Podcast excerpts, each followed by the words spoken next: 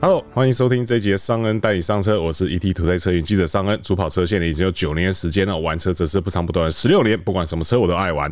节目的一开始呢，先会介绍今天的特别来宾哦，这位是横点摩托训练学院的创办人暨总教练加菲猫陈崇明。Hello，大家好，尚恩好。对，那今天找到加菲来呢，是因为这个我们前不久哦，又可以说是一起见证了历史新业了哈。我回头看了一下，其实前几次我大部分都在，只有唯一一次二零二零年力保那一次我不在而已啊。是我们今天要来跟大家聊的，就是说到底哦，在打破这个所谓的赛道记录这件事情上面啊，他会面临什么样的挑战？然后背后呢又有哪一些不为人知的秘辛哦？因为其实大家看到的都是最终的结果嘛。那因为刚好尚恩跟加菲都有这个机会，我们可以接触到一些神人哦。这个神人也不止一位而已哦，因为要打破这个目标，其实真的也不是只有人快就好，真的啊，也不是只有车快就好。是对，他其实真的这个背后有非常多美眉嘎嘎哦。那刚好。好，大多数时候呢，尚恩都在现场啊，加菲也都参与其中了，所以今天就来跟大家分享一下哦。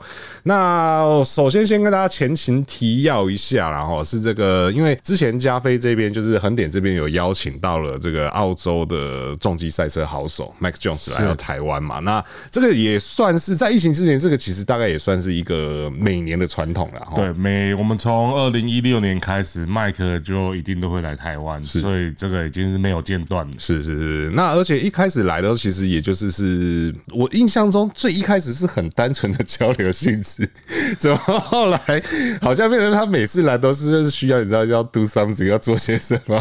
对，是怎么样有这个契机让你们觉得说，哎，因为其实最一开始麦克来，他其实主要是推广就是加州赛车学校嘛，因为大家都知道他其实是常年接受加州赛车学校训练，从很小的时候开始，六岁开始，对，从六岁开始，然后一路到这个成为这个。全澳洲的冠军，然后甚至有到 WSBK 的正常队是去服役过，然后也曾经在这个世界最高的 MotoGP 殿堂代班过。他代班其中一次我还刚好在现场，对，说起来我跟他也是很有缘的哈。对，那因为一开始他来主要还是推广这个加州赛车学校为主嘛。那是什么时候开始，就是你们就觉得说，哎，好像可以来做些什么这样？最主要是他第一次来，从加州赛车学校，二零一六年邀请。他来，那一五年的时候，我们找了 Jay Newton，是这是 AMA 的选手。是那一六的时候呢，刚好当年的 Mike 他刚好去了 MotoGP 日本站跟澳洲站，那所以他来的时候，我们的第一个想法就是，哎、欸，在 MotoGP 有完赛过还有积分的选手到大鹏湾到底能骑几秒？是，这是大家很想知道的，因为大鹏湾的单圈记录在亚太杯的时候画下休止符，那时候二零一三年，然后一分是十五。五秒，然后就停了。对，再也没有人见识到还能不能骑多快。那因为亚太杯在那时候只骑六百，对，所以我们最多的数据就是拿到六百 CC 最快的数据。而且据所有六百 CC 的选手来说，就是外国选手说，大概这个场地的紧绷秒数。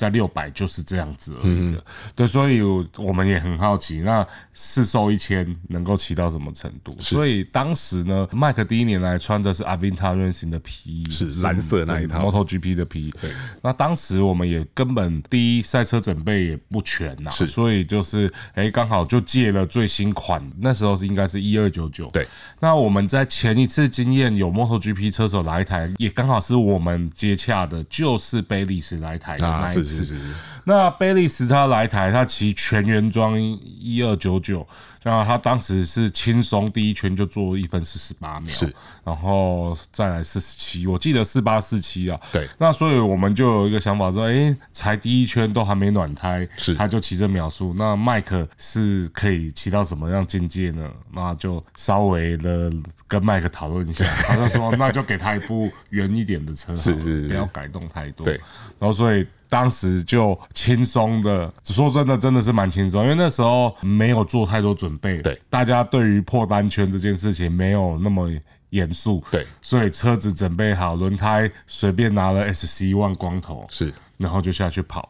那那一次跑出一分四十三点七吧？对，还是九七八？对反正大概那边，反正就是从一四四推到一四三的。对对对对。然后那时候就刚好民视也有来采访，反正就会蛮轰动的。他突然间觉得好像，啊，可是其实说真的，把藤原克昭的秒数拉下来，这。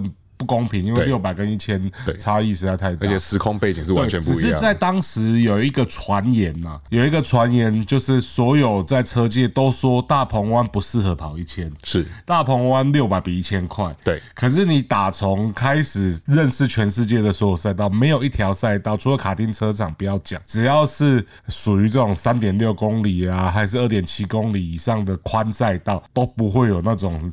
一千比较慢，比较慢的问题存在。对对对对。可是当时在台湾，就是骑一千的人都比六百的慢。就是在台湾大赛车也好，六百就是可以骑到一分四十七秒。是。那一千大家就是四九，然后偶尔四八卡来卡去。那所以这次麦克来，他就会证明说，哎，其实一千就是在这样规模的赛道，一千还是比较快，还是比较快的。虽然它只有两条短短的直线。对对对。我回头捋一下这个前面刚刚加菲讲的很多细节哦，就是呃，加菲刚刚有提到一个名字，Bayliss。对，就是呃，全名是 Troy Barris。对。那大家都知道，他其实就是人家人称澳洲最强油漆工。对，当年油漆刷着刷着就跑去骑赛车，然后还给他骑出冠军来这样子。是。那 Troy Barris 其实跟 Mike Jones 也有非常深的渊源。对对。那 Troy Barris 来是在麦克之前，那那个时候是杜卡迪的或者赛道活动，大概是一四年的时候。对对对。然后我呃、欸、那天其实我也在现场，你也在现场。对，那天其实刚好我小弟我也在现场。那天的状况大概是这样，我印象中那天。是总代理硕文直接开箱了一台新车，新车全新全新的车，就是从真的是开箱哦，我不知道大家有没有概念，是摩托车进来其实大多时候都是装木箱的，对对，所以真的是开箱了一台新车，然后给 Troy Bayliss 骑。对，那那台新车我印象中轮胎好像也没换。是，好像是原车上面附的轮胎，而且重点是因为是新车，所以其实它的轮胎的平衡好像是有点问题的。嗯，对，所以贝利斯好像骑了，我印象中他骑了三圈，然后他就觉得。不适合再继续推下去了，对，他觉得再继续推下去可能会有危险性的问题存在，所以那个时候他就回到了 Pirelli，然后烧胎，对，对，因为那间烧胎也，嗯，其实也是有点故事的，然后对，那所以这个是贝利斯那个时候，所以贝利斯其实我们都应该都认为他其实是有能力去刷出更快的秒数来。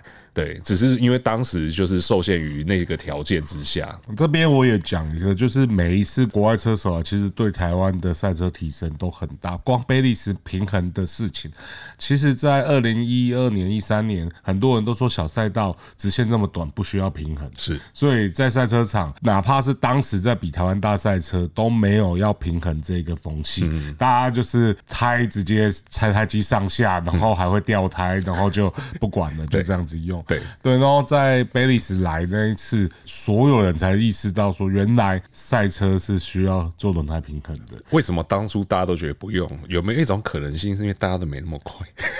对，然后再加上 这话是我讲的啊，不是他讲的。再 加上这个机器啊，对，因为以前大家如果有印象的话，都觉得你一定要有。Snap-on 的拆台大台的大台的机器去搅平衡才可以。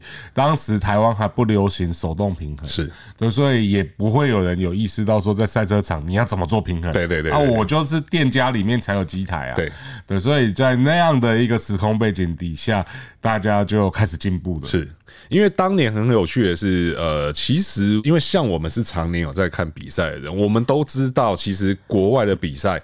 早就都已经是用很多人觉得不准的所谓的静态平衡，对对，那其实这个东西就是你看到现在。谁不用？是啊，对啊，大家在赛场都用啊，对啊，啊这个它本来就不是一个真的像某些人讲的，就是有问题，就是一定要上那个百万级机台，然后轮胎在那边转转转，那个平衡才会准。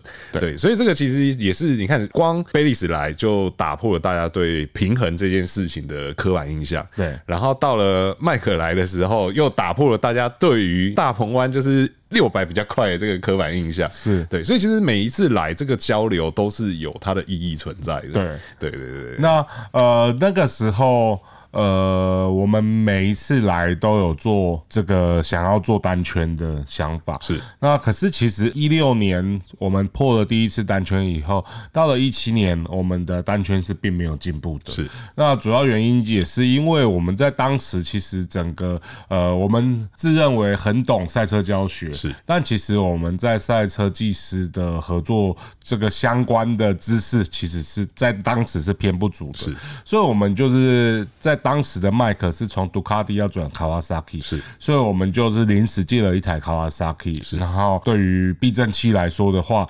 也没有特别对他来做什么准备，而且在当时讲，我们的知识真的是在于调整避震，就是一根 螺螺赖把转一转，把预载把这个压缩弄弄。我们对于油面高度跟这个从预载的弹簧直接去更换，完全没有那个概念。是，然后我们也见识到了，麦克真的在那一部没有经过特殊调教的车上，他的单圈是困在一分四十五秒。是。对，就是怎么跑怎么弄四十五，他就说没办法，因为车子在某一些的环境底下就是没有抓地力，是对，然后所以。隔年我们真的是痛定思痛，就觉得说这个我们原本的想法是一二九九，那个时候还没快排，对，因为颠倒过来，然后那时候有点土炮，所以就是没有办法拿到反打之后有快排，是，然后到了十 R 想说，哎，他从他不能骑杜卡迪的，要改骑十 R 了，那我们借了台十 R，但也没给人家一个好的配备，而且真的你看四十五秒跟四十三秒差了一快两秒钟，哎，对，他怎么跑都跑不进去，是。对，所以在那个情况底下，那年我们就真的意识到赛车需要合作无间的，是需要有很多团队一起的。所以我们在隔年后，我们就借了十啊还是十啊但我们更强的团队进来了，Öhlins 的整备，然后以及 Motojunk 的技师对于车辆的一个细腻组装，然后全部做好之后。在当时，其实是大鹏湾也拜托我们。当时的大鹏湾负责的团队，他们说，因为当时的情况就是力保已经出来了，是，他还是希望说大鹏湾可以保有热度，所以在大鹏湾很支持外国选手来，是，所以。当时就免费的让我们在赛道去做使用，是，而且大鹏湾也破天荒的邀请赛道会员一起来参加当天的练习活动，是，然后包含清出一整节的时间，你说一整节大概就是十几分钟吧，然后就让麦克下去骑，所以当时做出一个很夸张的描述，一分四十二点七秒，对对对对，那当天我有小弟我也在场，对对，所以其实到这边大家就会发现到说，你看哦，我们这个。其实也是一个进程啊，哈！从一开始，最一开始，麦克第一次来，我们有办法去借到一台。百万等级的杜卡迪，而且还还是算原装车哦，是能够借都还在，对，能够借到这样子的一台车，其实当时就已经觉得是很很困难了，对，就是一个很大的挑战了。然后到了他第二次来，因为他换品牌了，所以你这一次要从百万杜卡迪变成去借百万卡瓦萨基，这个也是一个不简单的事情。而且就我所知，那一部呃，其实两部车的车主都是非常爱车的，对，那只是两个人爱的方向有点不太一样，一个是尽可能维持原装，然后一。一个就是所有的绑拼，就是人家说最紧绷的改装品，通通要上来。可是这边大家也就发现到说，即便你有了最紧绷的改装品，因为那部车说实在话，我在台湾其实到现在我还是很少看到改装度那么完整的一部。你要说是接近工厂赛车也好，或者是市售的这个高性能跑车也好，那其实那个车主的改装方向都是正确的。我我会这么认为。但是调教真的是又是另外一门学问。对，很多东西它不是装上去了，然后就能够发挥出效果。对，尤其。其实这一次麦克来交流，我先讲一下，就是这一次我们的 R1 是很原装的 R1，为什么？因为我们这一次不是要以破单圈为主要目标，我们这一次其实是呃帮艾瑞斯他们要测试电脑，然后让他们用最。节省的方式，全部的团队留在台湾的方式去做，所以这次的车很圆。那但上次在最后一次大鹏湾破的那一台十啊，它真的就是整备度非常高。是，然后这一次跟麦克有聊到，就是因为他的队友库利哈勒德在澳洲雅马哈厂队算一个很资深的车手了，他比麦克还要早进去。然后只是麦克在雅马哈厂队地位变高，主要原因是他帮他十五年后终于再拿下一次车厂冠军。是对，所以呃，我就说到说，那你跟 Cody Holiday 的。数据会互相交流，他说完全不会，是因为两位车手的骑乘风格是完全不一样的。哦，一个喜欢重刹，一个喜欢重后柔的一个刹车方式。是，所以对他来讲，他们的资讯没有办法交流。是，所以悬吊的数据什么都不一样。所以在当时，我们一七年没办法破单圈那一次，没办法再往前推进那次，最大的问题点就是车子组装完了。但他也许当时在台湾流行的就是，哎、欸，我的设定是谁的设定啊？就是有点照抄的感觉。对，对就是我，我这个可能是 Jonathan Ray 有用过的什么设定，是，然后被大家就流传流传出来，好，流传出来后，然后就去做。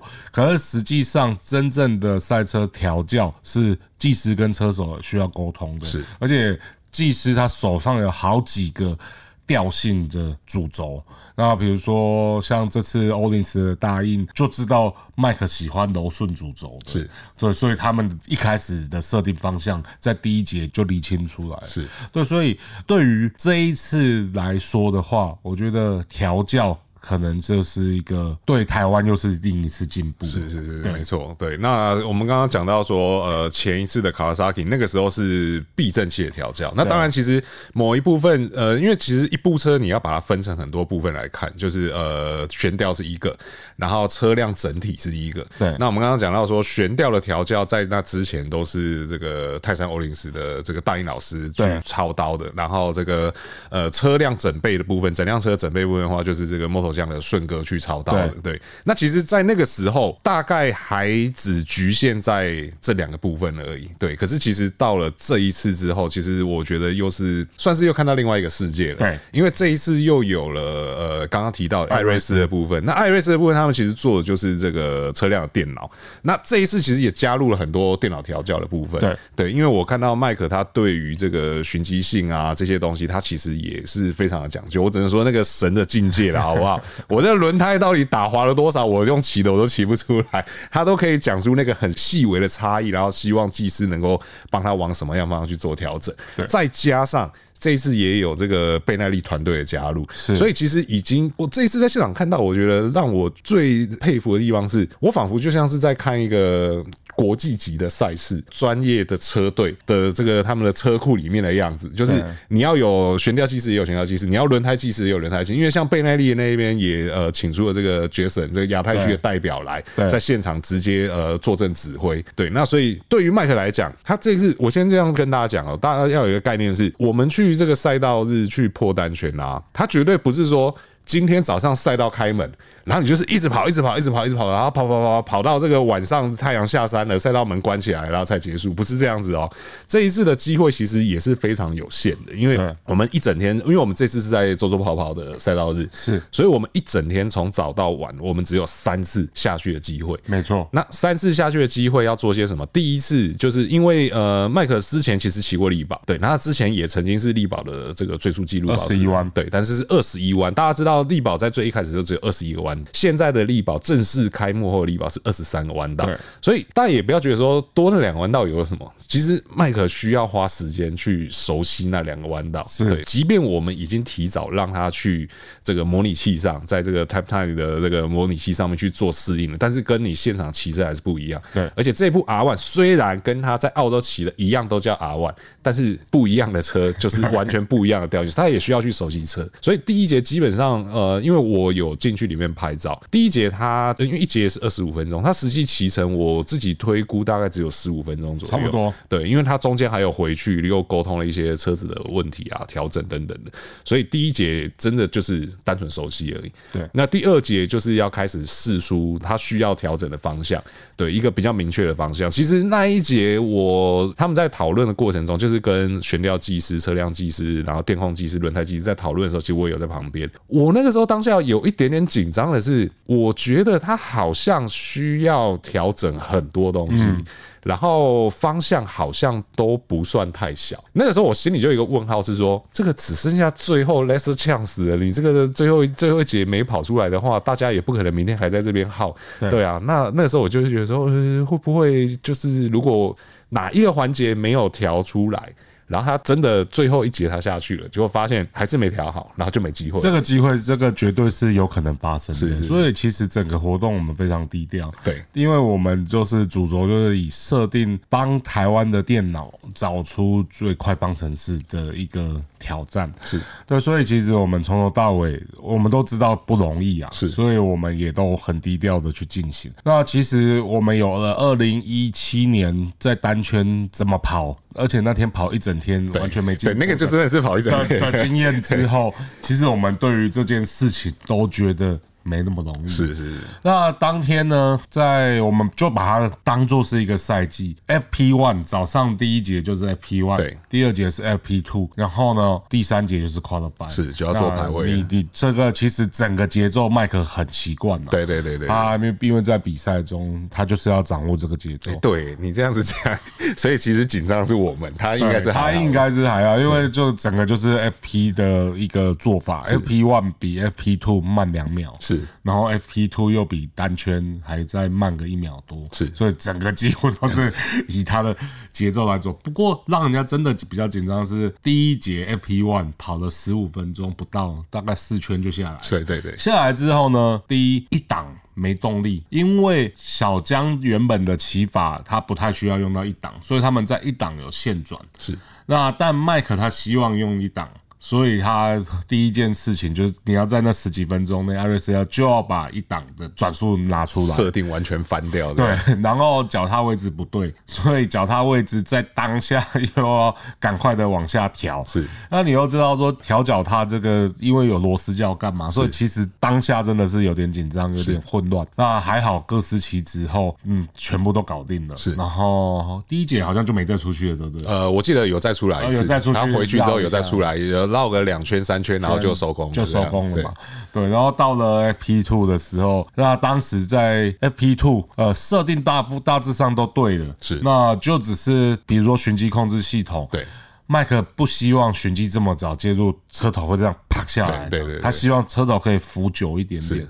对，那在这样的一个情况底下，还好是艾瑞斯的人在现场，因为如果是以上次的十啊就没有解决不了，no suit，继续洗吧，就是这样，没有了。对，那所以做完之后，我们。比起场地追溯单圈，GPS 是快零点一秒，是，所以麦克当下以为是破了，是，但实际上官方计时器的话还是慢零点一秒，是，那但至少代表说我们从 FP One 的整个方向是对的，对，然后再来就是下午睡饱，对，就要战斗了，对，这是真正的 last chance 这样，对啊，对。啊，所以在 FP 三的时候，大家基本上已经是没有东西可以做了，因为 FP Two。的电脑最后的调教在 FP 三要验证，万一艾瑞斯的工程师在当下的调整方向是错的，其实 FP 三就是就毁了，对，就没有。不过还好，最后的结果是嗯，非常让人就是表示说，哎，大家都有在不是瞎弄赛车这件事情，是全部每一次都是有进步的。对，我觉得这个很震撼，而且这也是加州赛车学校为什么持续要在台湾十年最大目的，就是我们每一次引进都要有进步。是是。对对，而且这个成绩其实真的是非常惊人哦，因为麦克这一次 R1 在大力宝做出的成绩是一分四十三秒七六八，对对，那好巧不巧，刚好在麦克做记录的半个月之前。有另外一家轮胎品牌找了这个法国也是相当厉害的车手来到台湾哦，对，然后做出了一分四十五秒四二八的成绩，是对，大家一看这个一推就推了快一秒半左右哦，外面就有一些传闻就说这个是不是一切都是设好的局呢？人家才刚做出单圈，然后马上就又有人来把这个单圈给破掉，这个是不是？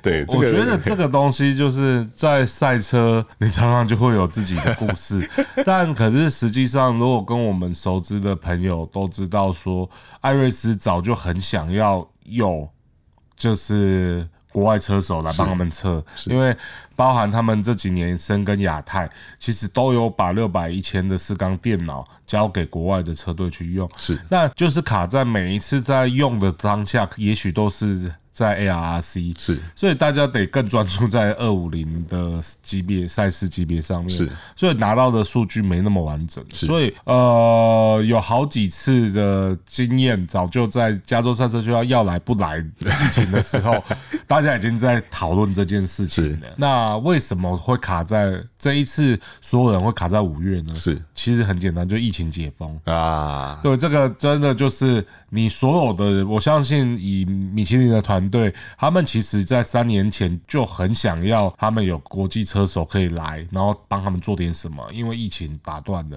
那我们也是一样，我们本来就有每年都有外国车手计划，但我们最后其实都不是以单圈为目的，我们最后都是以可以帮台湾的厂商测试为目的。而且我们最经典的一次是我们在一八年的时候帮鲨鱼工厂测试了它的避震器，是，而且也让它的避震器。做到跟藤原克昭他们接近的秒数，然后去证明说，哎，这个避震器的研发方向是对的。所以对于我们来讲，这一次真的很凑巧。如果有心的人去翻我的脸书，其实都可以看到，我早在呃疫情刚解封，我就早就预告麦可会来这件事。为什么？因为加州赛车学校十二月要开课，那六月必须要做个赛道日来招生，是，所以原本就是在我们年初的一个计划计划之中。那我本来也的个性就是，如果只是要来骑骑亮相，对我来说意义不大，因为这件事。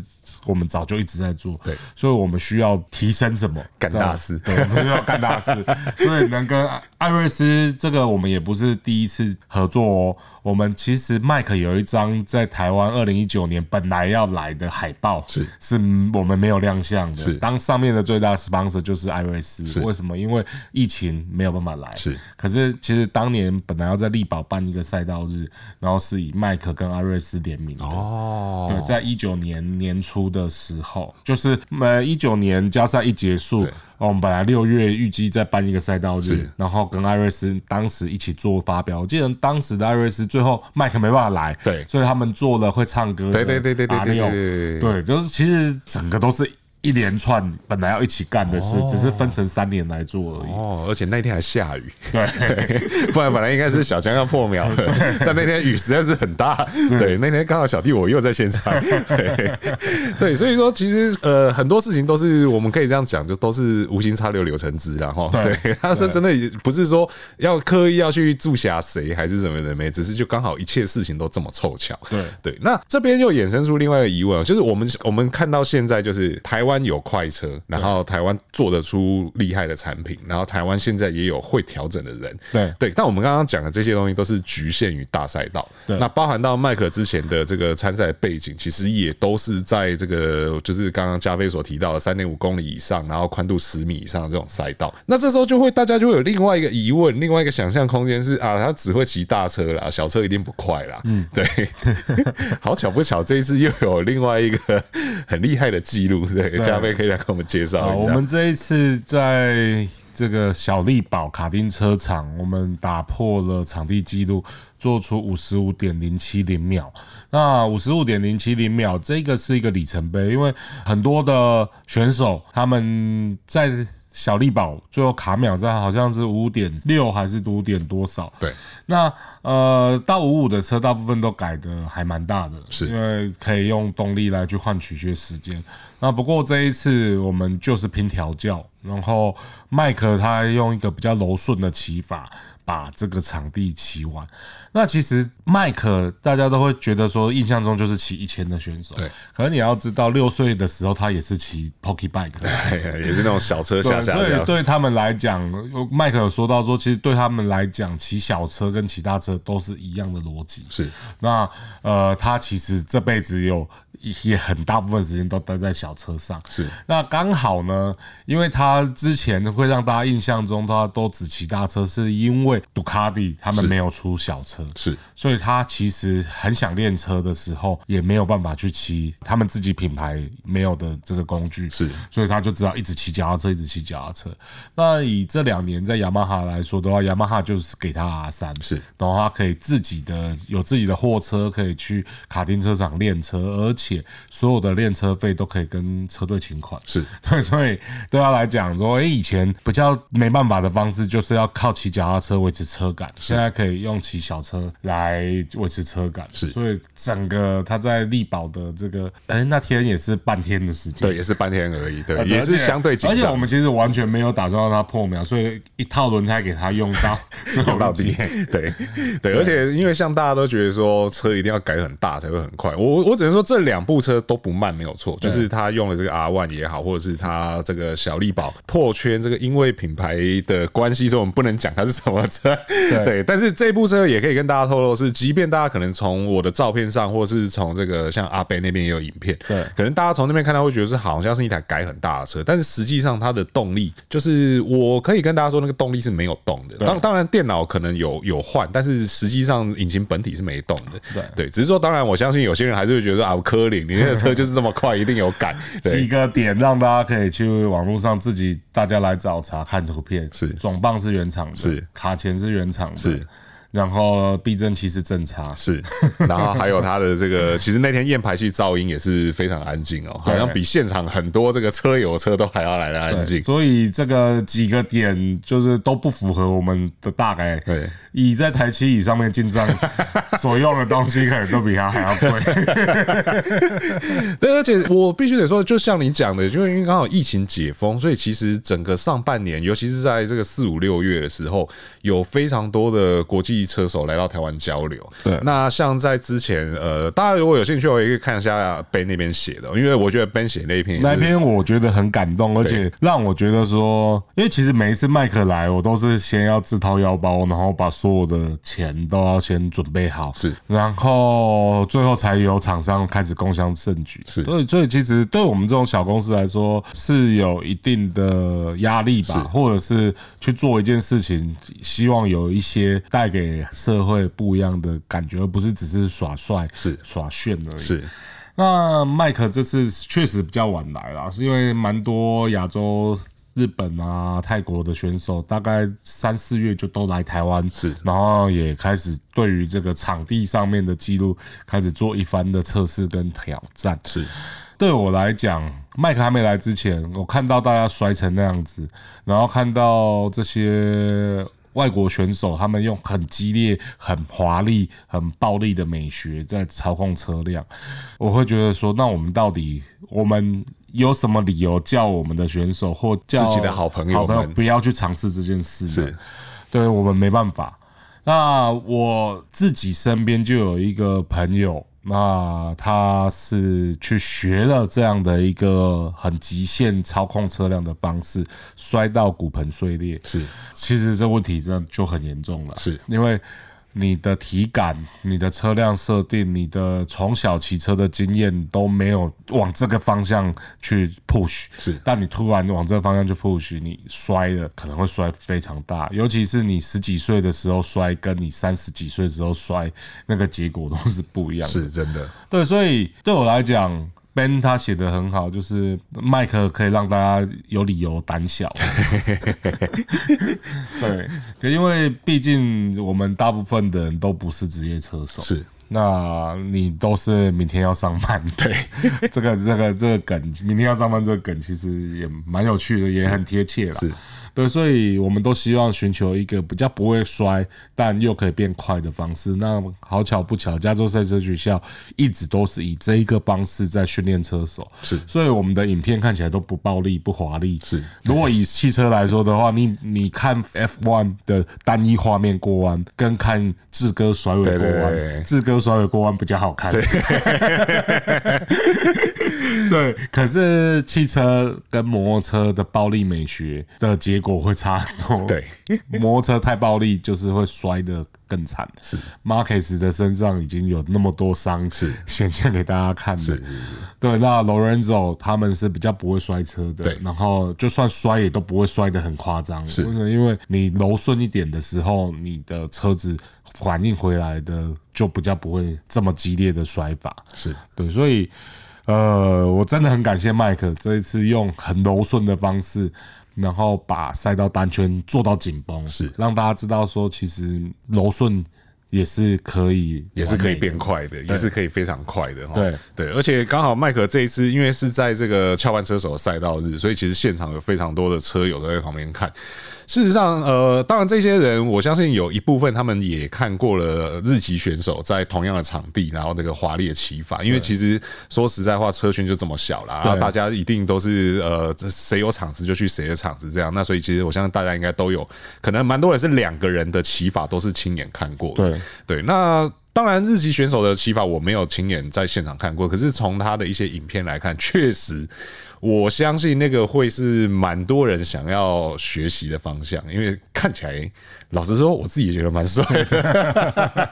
就我们看比赛看这么久，其实你偶尔几次看到有人那样子骑的时候，你就觉得哇，好羡慕哦，我可以把车骑成那样子。对，但是当然帅跟快。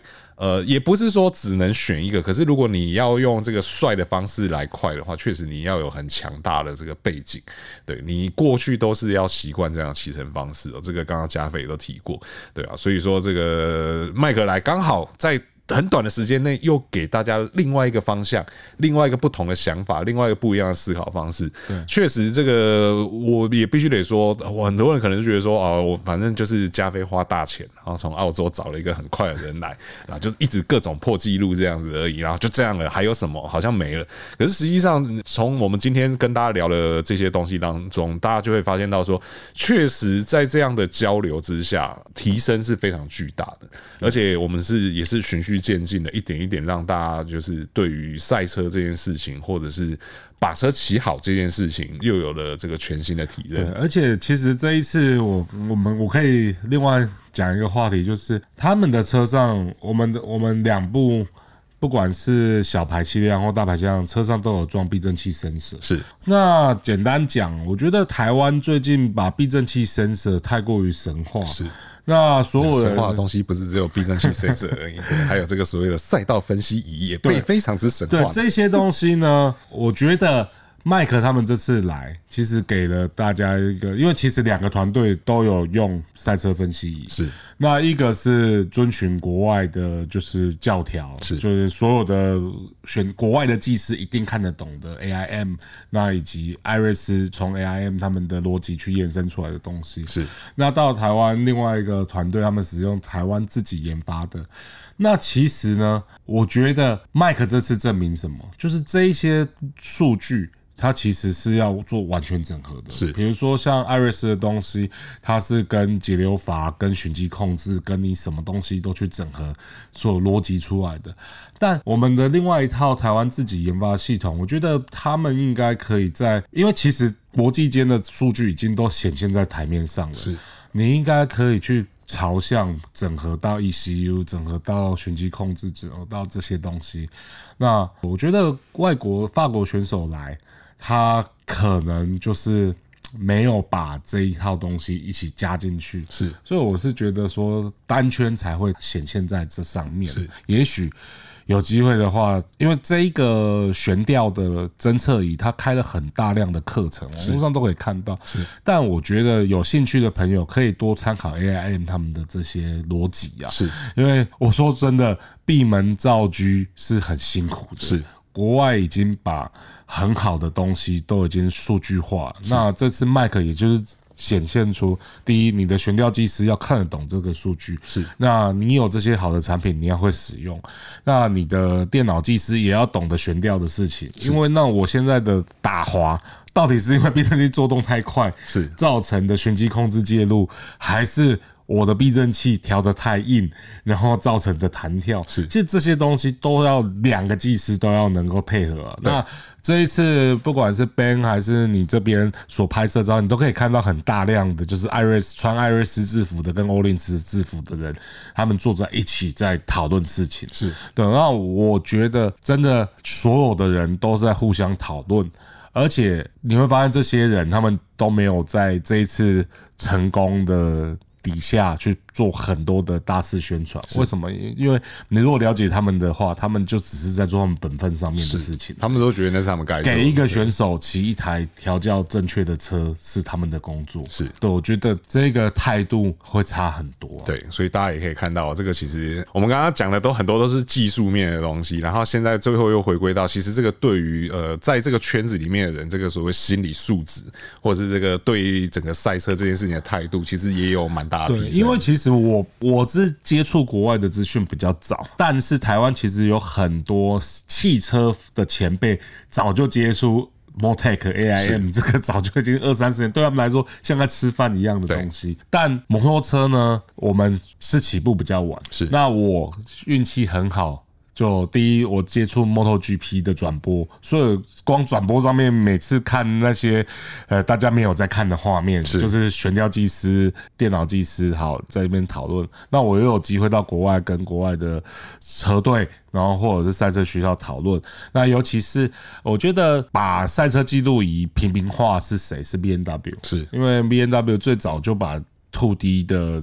整合器直接下放到民用车，对这个东西其实也好七八年有了吧，蛮蛮久。对，所以照理说已经要用很久了，应该已经要变成科普知识了。是，所以呃，我真的觉得大家真的有心要做赛车的话，可以就去国外，好好的把国外的宝贵的知识拿进来。是，那台湾的优良产品，其实像艾瑞斯这些，他们其实从一开始的根源都不是土炮。是。其实一开始就是都有很强大的合作数据背景做出来的，是没错，对，所以其实大家可以看到这个不简单了，只能说真的不简单了。而且呃，当然我们今天时间有限，所以能跟大家分享的也差不多就这些。但是实际上，像我们都这么多次都在现场，而且几乎可以说是参与整个过程，真的是还是会觉得很不简单，而且是呃会打从心里很佩服的一件事情。不管是车手也好，打造车子的人也好。或者是这个现场的调教啊、技术资源的这些高手们也好，真的是打从心底佩服所有人哦。对啊，所以说这个是今天呢，来跟大家分享一下，到底在三条赛道哦，台湾前三大赛道哦，写下记录哦，这背后哦，到底有哪一些故事哦？那当然，麦克今年好像还会再来台湾，我们预计他十一月底的时候就会来台了。是，然后对这次麦克来，他还有一个很重要的任务，就是要让帮大鹏湾确认场地专利啊。对对对对对对，所以呃，真的很忙。那在大鹏湾，我们用这部 R1，那我只能说上次的记录真的太惊人，上次的记录太惊人。那这一次我们没有团队没有全到，对。就大概的把车辆准备到一定的水准，然后下去骑，骑出的是四十三秒多。对，是这样。对，所以大概就是回复到当时杜卡迪那一次单圈的水准。是，所以这也可以证明什么？这条赛道三年没使用，对，但抓地力依然很棒。对对对，就是大家也不要，就是你看，就是有各式各样的迷思，就是包含到什么？以前是六百比较快，然后再来是这个骑大车的不会骑小车，然后再来是什么？再来是大鹏湾放在那边放了三年，那个柏油应该都烂光。了，真的是，呃，小弟我也有下去骑，好吧？这个除了有些地方可能落差稍微变得比较明显一些些以外，其实整个赛道的品质都还是非常好的。是的，对，所以说其实大家喜欢骑车的朋友啊，喜欢这个体验赛道啊，想要在安全的环境里面去享受这个追风快感的朋友，真的大鹏湾还是一个非常不错的选项。没错，对，而且之后应该陆陆续续这个活动会越来越多，越来越热闹。其实大家都可以再陆续关注一下，后续会再有哪些活动可以去参加。喜欢呃骑车的朋友也好，或者是开车的朋友也好，应该都在不久的将来都会有很多活动可以去做参加。对，所以这个大家可以拭目以待啦哈。那以上呢就是今天哦跟大家来分享一下这个到底打破赛道记录背后有哪一些精彩的故事哦。那这个我相信这个故事还会继续再继续写下去啦，所以大家可以再持续再关注。因为我我讲过一句话，就是这个赛道记录只是借我们先挂一下，是是是。因为其实台湾还有很多优秀团队，是他们可以召召集任何很厉害的车手来，然后去证明他们的所有的调教是啊。单圈是为了要让人类进步，是是，所以我们只是稍微在这个阶段比别人进步一点，但我们相信还是有人会比我们更进步。是是是，没错。所以说大家也可以再持续关注，然后像呃上恩这边也。个人兴趣啦，所以我也会非常关注这些东西。所以说，如果有最新的消息的话，也会这个同步在我们 ETtoday 车云的网站让大家知道。然后，那以上呢就是今天节目的所有内容哦。如果说还没有订阅我们朋友呢，请记得按下订阅，这样才是第一时间收听到我们最新的节目。如果说对我们节目有任何问题或意见呢，也欢迎在留言提出，和我们一起讨论。如果说觉得我们东西不错的话呢，请不吝给我们五星好评，这会对我们有很大的鼓励。那我是尚恩，我是加菲，我们就下次再见喽。拜拜。